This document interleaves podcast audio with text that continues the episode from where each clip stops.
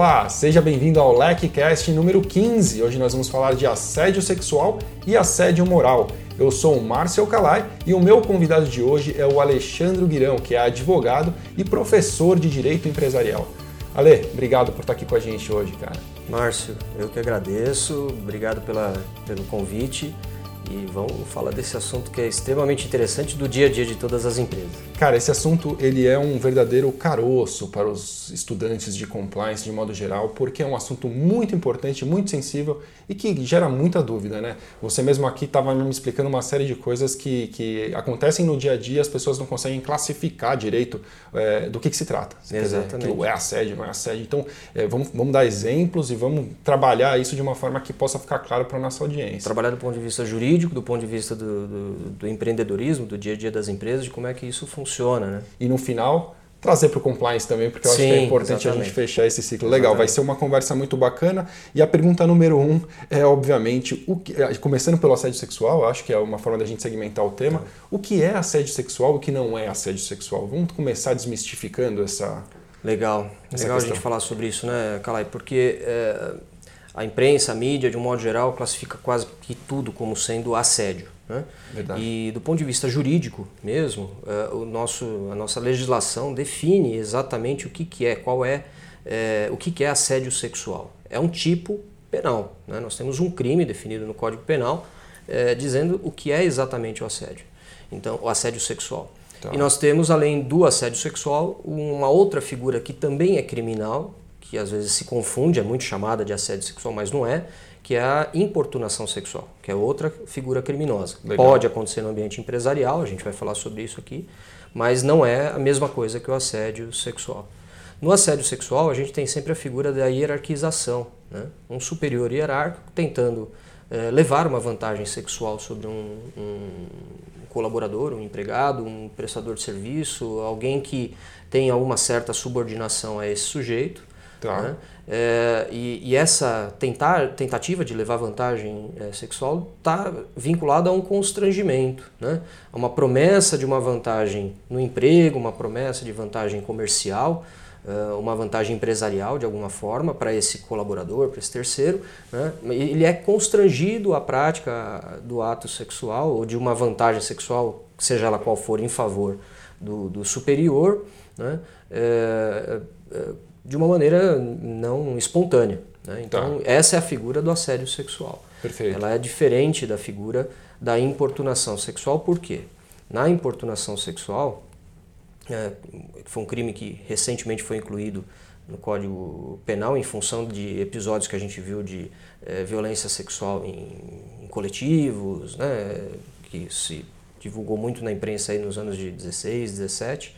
E essa figura é, é a prática de um ato libidinoso, né, de, de lasciva, às, às, vezes nem não necessariamente o, o, ato em si sexual, mas praticado por qualquer pessoa contra o indivíduo. E esse então é um ato que pode acontecer no ambiente de trabalho, quando por exemplo um colega de trabalho eh, tenta eh, obter, né, ganhar um beijo, eh, uma outra vantagem de natureza de conotação sexual com o colega, mas sem fazer promessas é, Às vezes de... não tem nem a, a hierarquia necessária para poder prometer nesse Isso, caso. exatamente, para poder constranger a, a, prática de um ato sexual Perfeito. é, em troca de algo, em favor desse colaborador, desse funcionário. Então, esse, essas duas figuras são frequentes, é, querendo ou não, no dia a dia empresarial, mas são coisas distintas. Né? Tá. E as duas são figuras criminais, né? Entendi. podem gerar responsabilidade criminal para o assediador né, e consequências de eh, civis e trabalhistas para a empresa. Quando isso se torna uma discussão trabalhista ou, enfim, de alguma maneira a empresa tem esse dever de cuidar, né, de vigiar a situação Exatamente. e não, não adota as medidas. Né? É, aí, por previsão legal também, toda empresa é responsável pelos atos do seu colaborador e é aí onde que entra o compliance, né, que a gente vai falar mais ao final, mas é, é o dever da empresa cuidar, de, de, de orientar, de dizer quais são as expectativas dela em relação aos funcionários com relação a esse tema, né? E monitorar, né? Ela tem que saber o que está acontecendo, ela tem que perceber os, os, empregados que são vítimas dão sinais Sem dúvida. Né? Sem então, dúvida. muitos sinais da, da, da, dessa violência, né? desses constrangimentos que acontecem contra eles.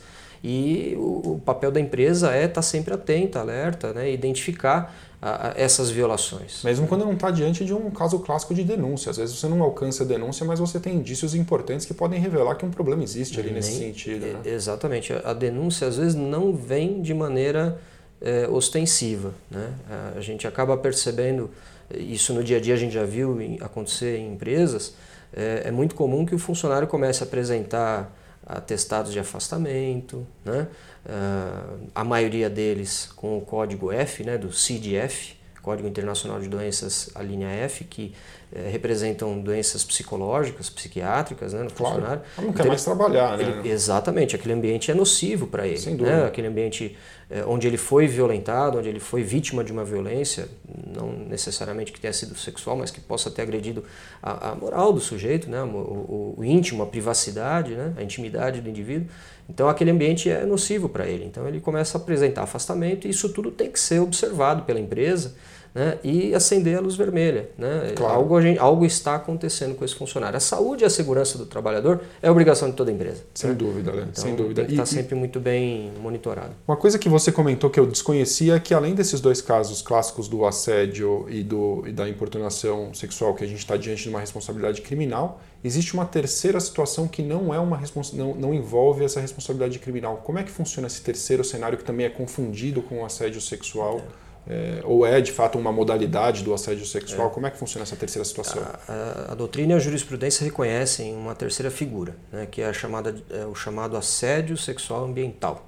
Né? Tá. É, é um, não, ele, não é, ele não chega a, a, se enquadrar nas duas figuras criminosas que a gente mencionou, tá. né? porque para ter importunação sexual, que é, não é assédio, né?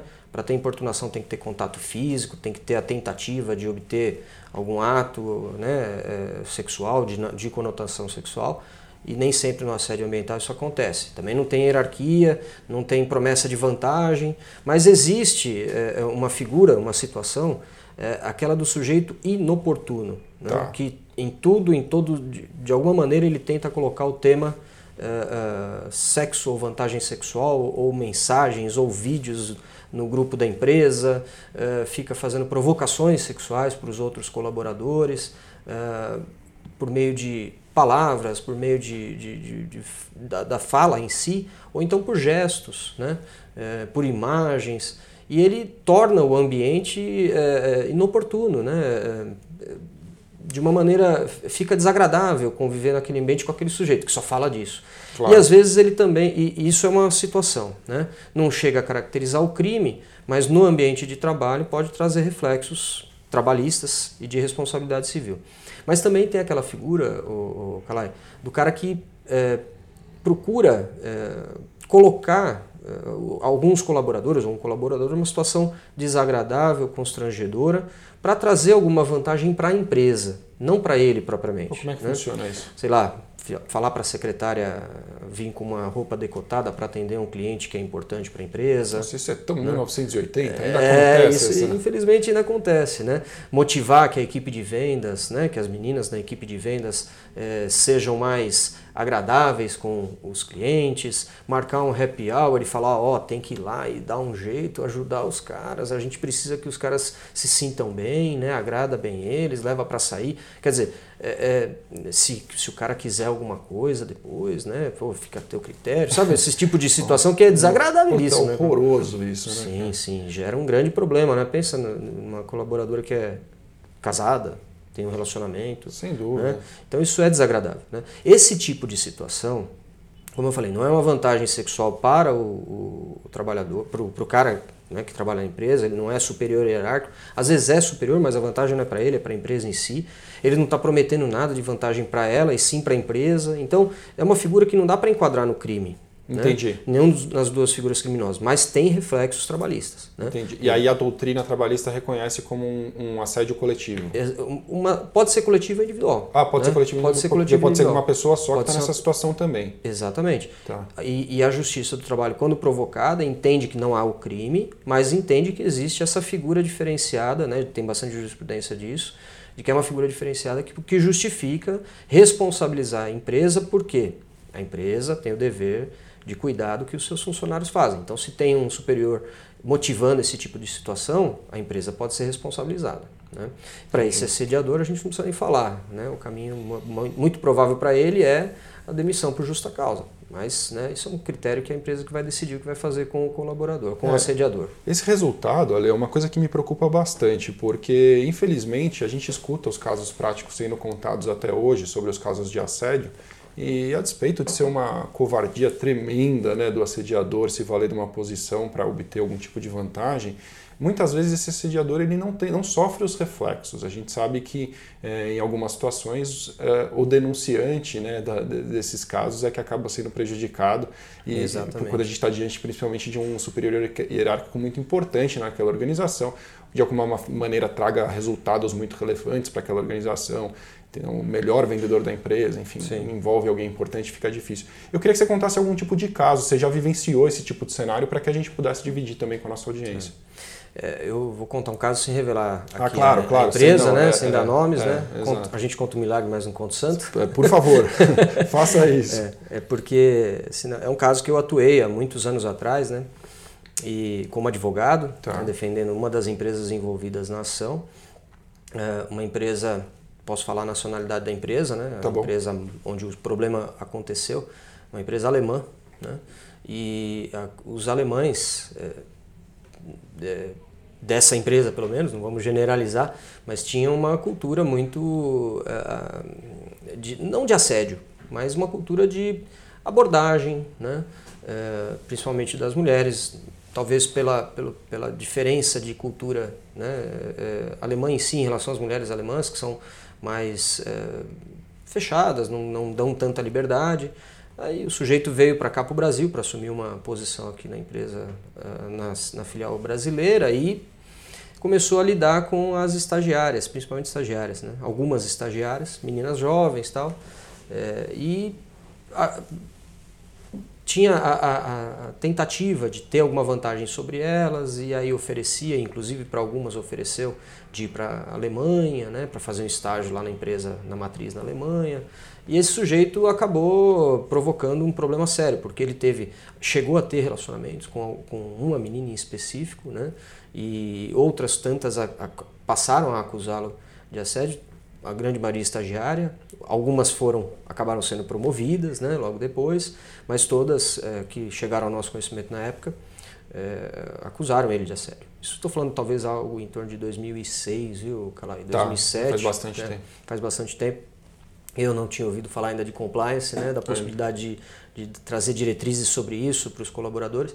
Mas o que aconteceu nessa Era tratado caso, sob a ótica do problema em si, né? Aconteceu um problema, vamos, vamos tratar, trabalhista, talvez, né? Do, ponto de vista único, trabalhista. unicamente trabalhista. Até porque isso virou uma ação trabalhista, claro. com acusação de assédio claro. sexual contra esse uh, dirigente.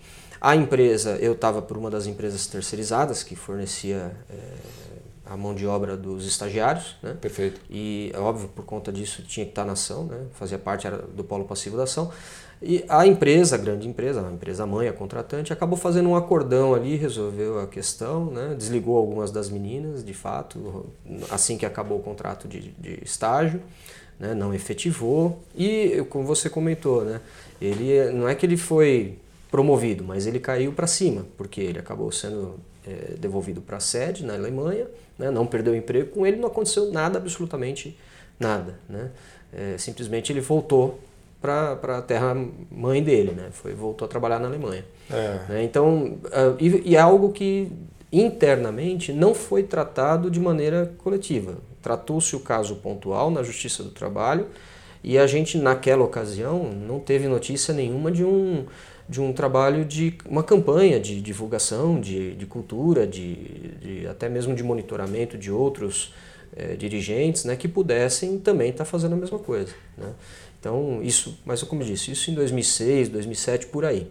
De lá para cá eu não tive muito mais contato com essa organização, mas a gente sabe que é, é no, no, dia a dia ainda acaba acontecendo muito disso. É, eu, eu, acho realmente um, um, algo a se lamentar, né, que a gente ainda sofra com tanta incapacidade de lidar com esses cenários, porque no momento em que a decisão difícil ela pode de certa forma prejudicar a empresa no ponto de vista imediato, não se pensa muito a longo prazo na prazo. tomada dessa decisão e esse imediatismo, essa, esse protecionismo do assediador, ele é algo que, que deve, para mim, ainda deve ser muito debatido, uhum. porque eu acho que é maltratado ainda esse tema é, do ponto de vista de solução. Né? É, apesar de que demitir as pessoas não é o pior dos negócios, porque faz parte muitas vezes chegar por isso, mas muitas vezes aquela demissão pode causar perda de negócios é significantes, né? de, de, de, da parte de prejudicar comercialmente a empresa em algum cenário, e aí essas empresas têm uma resistência maior a tomar medidas mais drásticas, isso é uma pena. Bom, legal, Ale, você já me deu um, um norte aqui do que é assédio, falando desses três tipos, chegamos nos casos práticos, eu acho que agora a gente pode virar um pouquinho para o assédio moral. O que é assédio moral? O assédio moral, Calai, é, é qualquer reiteração, repetição de atos, de ofensas, é, de palavras direcionadas, de é, pressões é, realizadas sobre um indivíduo ou um grupo de indivíduos dentro de uma empresa. Né? É, o objetivo do assédio, quando ele é desferido por um assediador, é, na verdade, minar a confiança do trabalhador, tornar o ambiente de trabalho desagradável. Né? Para aquelas pessoas que estão ali ou para aquelas pessoas que são a, a, o alvo, né, o target do, do assédio, ou então para aquele indivíduo, né, que é o target do assédio.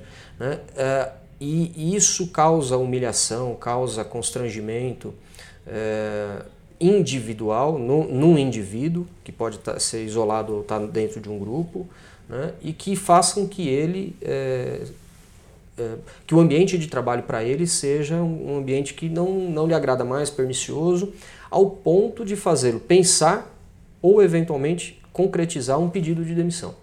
Né? Então, o, o, motivo maior do assédio, embora não seja declarado, expresso até pelo assediador, é fazer com que aquele empregado, com que aquele sujeito se afaste das suas funções, né? fazer com que ele deixe de exercer as suas atividades. Né? Então, por isso tem uma linha tênue entre o que, que é assédio né? E o que é uh, o, que, o que pode caracterizar qualquer outro ato ilícito que justifique uma indenização por dano moral né, uh, a ser suportada pela empresa contra o trabalhador. Né? Agora, o assédio tem que ter essas características né, da repetição no tempo, não é um ato isolado que vai caracterizar assédio, né, tem que ser atos reiterados, né, tem que ter uma motivação que é degradar o ambiente de trabalho, tornar a pessoa é, amedrontada, acuada no seu ambiente de trabalho, é, visa a humilhação pessoal, individual e pública, às vezes, a grande maioria das vezes ela é pública, né? ela, ela é tornada pública dentro da, da organização. Né? Uh, e tem, por outro lado, uma questão que é extremamente importante é tem que ser dentro da jornada de trabalho ou em razão da jornada de trabalho, né? com frequência e com atualidade. A gente não vai identificar um assédio um, uma, praticado uma vez por ano. Né? Uma vez por ano é qualquer outra coisa. Pode justificar uma indenização. Pode ser uma ofensa Pode que ser uma gera, ofensa que gera indenização. Vamos supor que todos os anos na reunião de Isso. planejamento, é. sei lá, tem uma reunião específica que eu vou lá e espinafro com a turma toda é. e falo mal. Aplica um é. trote para o grupo de, de, de, de, vendas de uma determinada região que foi a pior meta, que não conseguiu atingir a meta, ficou muito abaixo da meta esses caras vão ser vítimas de um trote. Brincadeiras bobas, é, né? Exatamente. Isso daí, uma vez por ano, né, pode não caracterizar assédio. Agora, se isso a cada trimestre, né, a gente tem uma reunião dessa, é feita a mesma coisa contra o grupo, e aí é, há uma cria-se uma competição, uma competitividade insana dentro da organização. Né? Um quer comer o outro, um quer supor, se sobrepor ao outro, fica aquela. Né? Um isso daí tudo que gera um ambiente nocivo, um ambiente ruim de trabalho pode caracterizar até um assédio coletivo. Né? Isso que eu ia te perguntar, tem casos de assédio individual e de assédio coletivo, né? Quer dizer, esse assédio pode ser praticado não apenas contra uma pessoa, mas contra um grupo de contra pessoas. um grupo de pessoas. Por exemplo, eu começo a atacar o comercial porque o comercial não vende o quanto eu acho que ele deveria vender de forma ostensiva Exatamente. e dizendo que aquilo é o problema da empresa e bota a orelha de burro. Que os caras são os lixos, que os é. caras não, né, não são incapazes, que a empresa teria o mesmo rendimento sem eles lá dentro. Né? Tudo isso vai tornando insuportável para um indivíduo ou para um grupo de indivíduos a permanência dentro da empresa. Né?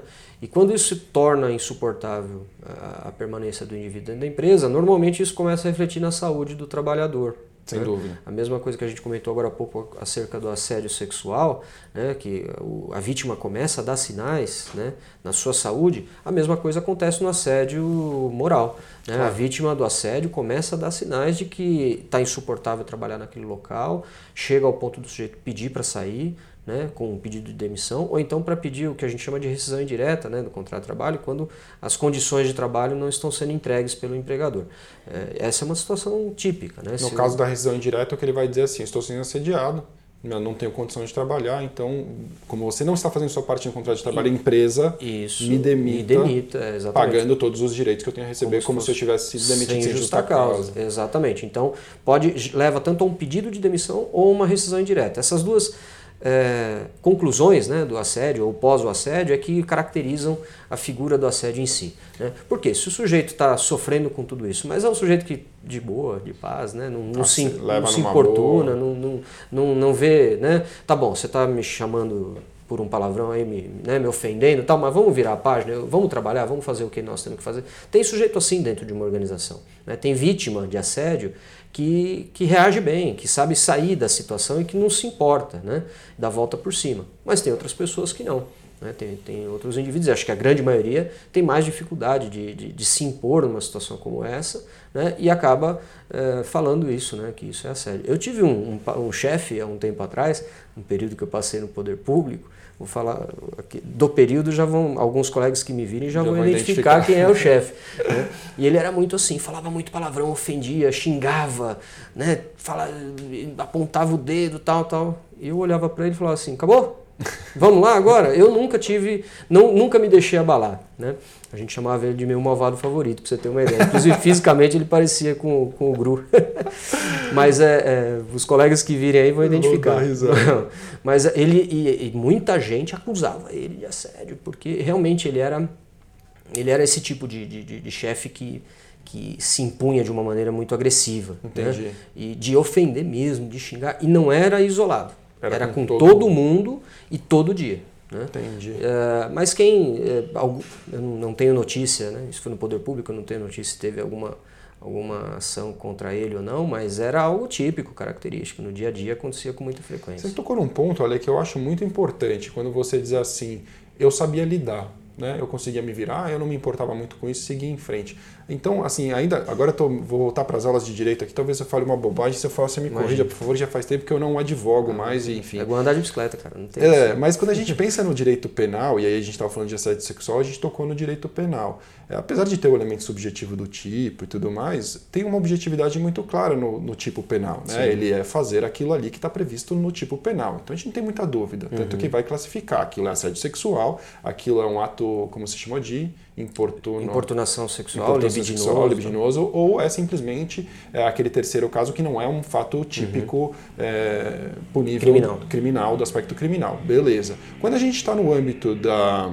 do, do assédio moral, por sua vez, o que eu estou entendendo pela sua explicação é que a subjetividade do ponto de vista do assediado tem um fator determinante. Quer dizer, como eu interpreto aquela situação uhum. é que vai é, acabar ajudando a classificar esse fato como assédio ou não. Então, se, eu, se é algo que eu recebo bem ou que eu consigo lidar e que não me causa essa intenção Sim. de abandonar meu ambiente de trabalho, talvez não seja um assédio moral. Se eu sofro de maneira diferente, tenho uma tristeza profunda de estar naquele ambiente de trabalho e ter que aguentar aquela situação, talvez eu esteja caminhando para um cenário de assédio moral. moral. Então a visão do assediado ela é muito importante. Ela é muito importante porque o, o cerne do assédio moral é a intimidade, é o indivíduo na sua, no seu íntimo, né? É, o íntimo dele não permite, não, não, não dá condições para que ele continue sobrevivendo naquele ambiente. Né? Então é um aspecto que é por isso que é moral, né?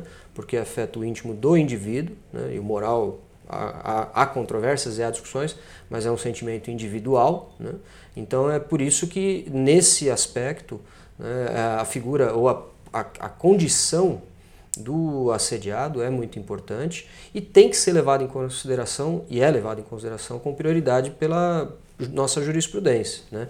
Ela, ela mira realmente naquela uh, afetação, naquela agressão à intimidade, ao íntimo, à privacidade do indivíduo. Quando isso está violado pelos, pelas práticas, pelos atos, né? afeta o psíquico, tira aquela condição de integridade é, psíquica do, do, do, trabalhador, do colaborador, isso caracteriza, pode caracterizar o assédio sim. Né? Legal. Pode caracterizar sim o assédio.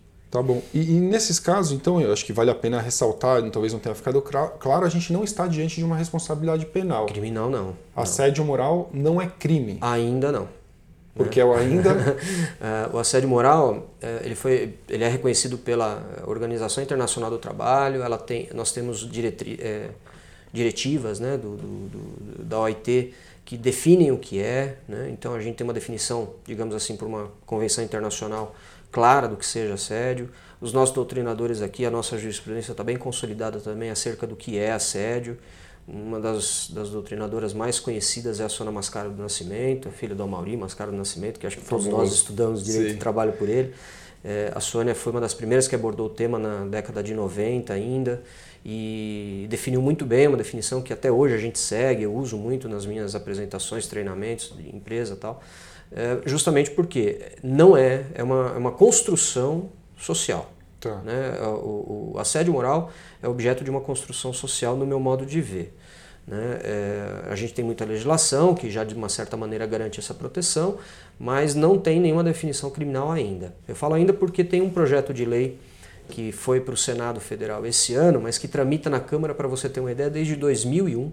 Nossa é, para tornar o assédio moral crime. Hum, e no começo desse ano, uh, esse projeto andou, né, foi concluído e aprovado na Câmara e encaminhado para o Senado. Então está na mão do Senado para ser votado se é ou não, se vai se tornar ou não um crime. Né?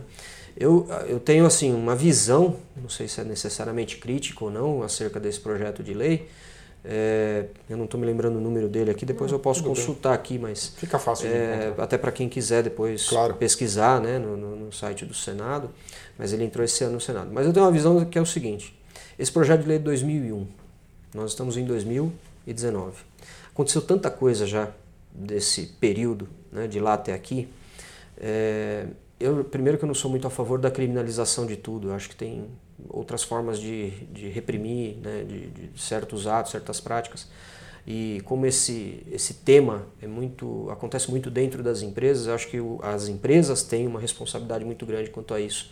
Sim. Então, e a gente não tem responsabilidade criminal da empresa. Verdade. Né? Verdade. Então, eu, eu, por isso que eu vejo que não, não é o caso de se. É, não seria o caso de criminalizar, primeiro. Ponto. Né? Na minha visão, não seria caso de criminalizar. Segundo, nós tivemos uma evolução muito grande de 2001 para cá, de quando o projeto foi proposto até o dia de hoje. Nós temos uma jurisprudência muito consolidada, muito definida. E se você pegar a definição do projeto de lei com as definições da nossa doutrina, né, que é, na verdade o papel de definir alguma coisa não é da lei, né? a gente que é advogado sabe disso. Né? A, lei, a lei às vezes traz definições. Né? Mas o doutrinador é que estuda a lei e, e interpreta e traz uma definição do que, que a lei está querendo dizer para a gente. A lei ela é abstrata, é né? diferente de, de, da doutrina. Nós temos uma construção jurisprudencial e doutrinária muito grande acerca do assédio moral. Tá. Né? E que gera consequências para as empresas, sim. Nós já temos hoje instrumentos é, legais de responsabilização da empresa. Né? A empresa é responsável pelos atos dos seus empregados então o assediador ele está vinculado a uma empresa. Às vezes ele está vinculado pelo vínculo societário, é o próprio sócio, diretor, administrador da empresa. Às vezes ele é um empregado né, que tem a condição de praticar o assédio. Né? Algo que a gente não tinha dito ainda. O assédio não é igual a, a, o assédio moral não é igual ao assédio sexual. No assédio sexual a gente precisa de hierarquia. No assédio moral a gente tem o assédio moral vertical, né? É, é, perdão, vertical e o horizontal. horizontal. Né? O vertical sim tem hierarquia e o horizontal não. Os pares, os colegas que têm a mesma, até inferior, podem praticar assédio moral contra um superior. Né? Então a gente não tem essa dificuldade. Isso tudo é construção já jurisprudencial. É, definir o assédio como crime, no meu modo de ver, vai responsabilizar o assediador, mas não vai responsabilizar o principal elemento, que é a empresa, que é onde o, o assédio acontece e que é quem deferi, deveria é, se valendo dos instrumentos que ela tem de gestão, né, de, de gestão dos seus riscos empresariais, né, é ela que deveria, na verdade, cuidar desse tema internamente. Eu acho, eu acho interessante essa abordagem, ela inclusive vem a calhar com o que você me contava no começo é, da nossa conversa aqui, antes da gente iniciar a gravação, sobre uh, o decreto, aquele decreto recente. Acho que você poderia falar um pouco sobre ele, o decreto do final do ano passado. Exatamente. Que trata trata do, das diretrizes sobre empresas e direitos humanos. Empresas e direitos é, humanos. É, diretrizes sobre empresas e direitos humanos. E, e no, vem a calhar com esse assunto. Né? Totalmente, né? totalmente. Aliás, isso é, é um tema que é, foi pouco divulgado na imprensa, foi pouco explorado no meu modo de ver até no meio acadêmico, de uma certa maneira. Acho que até no meio de compliance, né? E apesar e... de trazer informações importantes para o programa de compliance. Sim, no meu modo de ver, sim, porque quando a gente que conhece né, a estrutura, os pilares de um programa de compliance, você começa a ler o decreto, você vai ver ali contemplados vários dos pilares, vários, vários dos pilares de um programa de compliance estão contemplados nesse decreto 9.571. É, esse decreto ele foi criado é, no final do ano passado, no final do governo Temer, acho mês de novembro, né? A gente viu aí alguma coisa assim, foi quando foi promulgada, é, quando foi publicado o decreto. É, e ele é, cria diretrizes para as empresas abordarem o tema internamente, o tema direitos humanos. Né? É, é uma lei que, é, por um, uma opção da, da autoridade, né, que decretou, que é o presidente da República, ela veio com uma previsão de que ela não era obrigatória, que as empresas poderiam voluntariamente implementar. Tem lá uma previsão de criação de um selo de empresa que é, respeita os direitos humanos, uh, mas ela tem várias disposições que indicam para a gente que é, é, ela reconhece em certos grupos de indivíduos que foram vitimizados por algumas práticas dentro do ambiente corporativo, dentro do ambiente empresarial, que caracterizam violações aos direitos humanos. Né? E, e ela chega expressamente a mencionar as formas de assédio, né, discriminação e racismo. Está é, tá mencionado expressamente nesse decreto que são violações que acabam atingindo pessoas, que essas vítimas acabam criando ou constituindo um grupo, né, porque são pessoas identificadas ou identificáveis, né, e esses grupos de indivíduos acabam sendo protegidos por essa norma. Né. Uh, a exemplo, para ficar mais fácil de entender, mais palpável, né? né? a exemplo do que faz o Código de Defesa do Consumidor. Entendi. O Código de Defesa do Consumidor ele, ele protege o consumidor identificado ou aqueles que podem ser identificados, os identificáveis. São grupos de indivíduos protegidos por essa legislação. Uma proteção coletiva. Né? Exatamente. A gente, é, tanto o Código do Consumidor quanto esse decreto são informados por um princípio é, jurídico, que a gente, um princípio jurídico que a gente chama de princípio da proteção integral, que a gente identifica no Código de Defesa do Consumidor, no Estatuto do Idoso, no Estatuto da Criança e do Adolescente. Proteção da, daquele grupo de pessoas. Grupo né? de pessoas que são vulneráveis de alguma forma, uh, às vezes não tem acesso à informação ou não tem como colocar sua voz de forma ativa para poder se defender. Então são sujeitos ou são indivíduos que merecem uma proteção diferenciada né? E essa legislação, assim como essas outras três que eu exemplifiquei, o Código de Defesa do Consumidor, Estatuto de 12 Criança e Adolescente, essa lei de diretrizes sobre empresas e direitos humanos faz o mesmo. Garante para as vítimas que integram esses grupos né, de, de, de pessoas, vítimas identificadas ou identificáveis, uma certa proteção. Perfeito. Né? E assim como esses, essas normas que tratam de direitos difusos? No meu modo de ver, eh, eu acho que em breve a gente vai ter alguma, pode ter alguma ação nesse sentido, alguma atividade nesse sentido, das autoridades né? que vão começar a perceber a importância é, das empresas implementarem né, a, a controles internos, treinamento, do diligências nos seus parceiros, para identificar violações contra os direitos humanos, em então, especial assédio sexual, moral e discriminação e preconceito. Que era a minha última pergunta, quer dizer, onde que o programa de compliance poderia se envolver nesse tipo de prevenção, é, detecção e remediação uhum. de casos de assédio sexual uhum. e assédio moral, eu acho que está alinhado com essas diretrizes, né? quer dizer, com essas orientações do decreto. Tá. O decreto tem vários dispositivos, o Calai, artigo 5 artigo 6 o próprio artigo 14, o artigo 10, são artigos que dão diretrizes. Tá. É, de, pra, muitas empresas que já têm a, o programa de compliance estruturado e que tiveram, de alguma forma, detectado essa prática de assédio uh, sexual moral, que tenha sido reiterado, que já tenha que ter tido algum tipo de intervenção para resolver problemas como esse, que, tenha que, que já tenha feito um treinamento com seus colaboradores, vai identificar no decreto ações que já são práticas, que já são do seu dia a dia. Né? Claro. Né?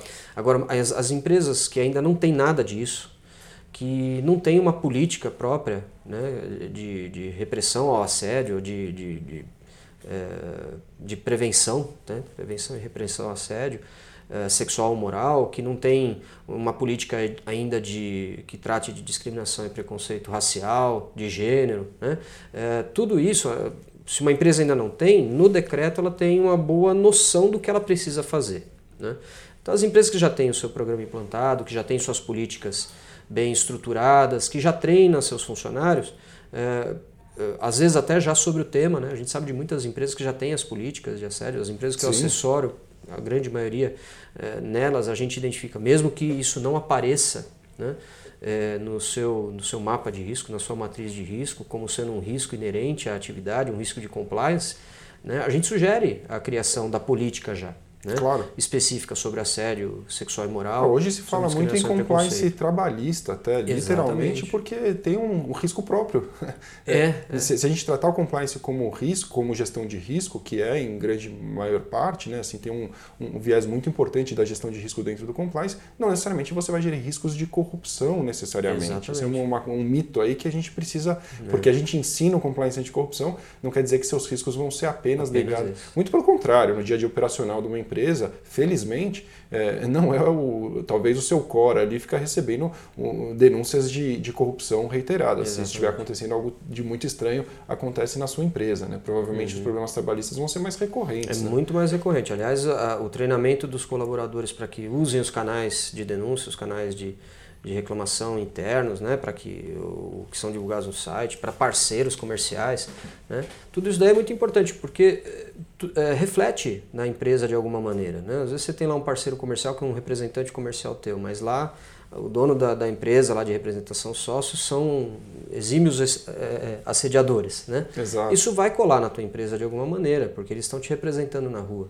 Sem né? dúvida. Então, inclusive o, esse decreto fala muito sobre isso, sobre a importância da empresa é, olhar para a sua cadeia né, de, de, fornecimento, para sua cadeia de parceiros comerciais e identificar situações que caracterizem violação de direitos humanos. Né? Na prática, como é que a gente vê isso já? Né? É, eu trabalho para muitas para empresas que são distribuidoras né, de produtos para a saúde aqui na região de São Paulo, né, na região do ABC principalmente, que é onde a gente é, atua com mais frequência. Ali a gente tem, é, quando um cliente meu lá assina um contrato de distribuição com um fornecedor, seja nacional ou estrangeiro, normalmente a gente já vê, o contrato já vem com aquelas cláusulas de não praticar assédio, não, além das cláusulas anticorrupção, antissuborno e tal, tem muito disso, né? de práticas que protegem direitos humanos, não contratar trabalho infantil, trabalho escravo. trabalho escravo, isso tudo a gente já vê no dia a dia na prática né? É, por cláusula contratual, é óbvio. Né? Claro. Mas isso acaba se refletindo numa preocupação. Né? Então, é uma maneira já do, do da empresa mãe olhar para sua cadeia de fornecimento e dizer: olha, a gente não admite isso. Né?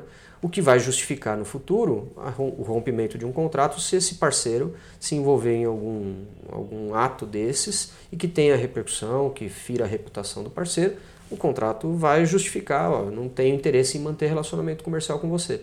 Então isso é bom para os dois lados, no meu modo de ver, porque a empresa mãe está protegida, mas o contratante, o contratado aqui, aliás, né, que vai ter que começar a olhar melhor para a sua empresa, para os seus empregados, para os seus colaboradores e para a cultura que existe ali. Né?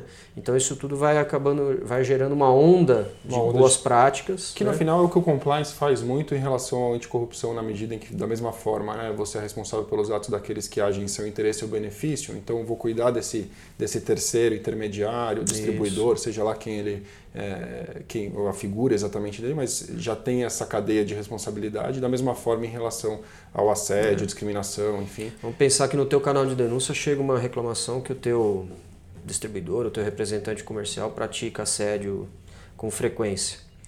Quer dizer, chegou no teu canal de denúncia uma, uma denúncia contra o teu parceiro comercial. Como é que você vai fazer isso? Você vai fazer uma investigação nele? Você não tem nem autonomia para isso. Certo. Às vezes, contratualmente, você até ajustou uma situação é, como é, uma essa. auditoria, Mas, de repente, uma do diligence. É, né? Vamos exato. verificar se isso está acontecendo, vamos tentar achar uma maneira de, de, de, de, identificar se o problema é verdadeiro. Vamos comunicar a alta direção da outra empresa para que eles tomem alguma providência, né? porque a gente também não pode guardar aquilo na gaveta e falar, não é meu problema. Né? É, no final das contas é, porque o decreto, se não tem previsão contratual, hoje o decreto está dizendo que é.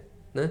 Então esse decreto aí, embora tenha sido bem timidamente divulgado tal, eu acho que ele bem analisado e bem incorporado no dia a dia da empresa, no dia a dia das organizações, vai ajudar muito as empresas a prevenir problemas como esse, né?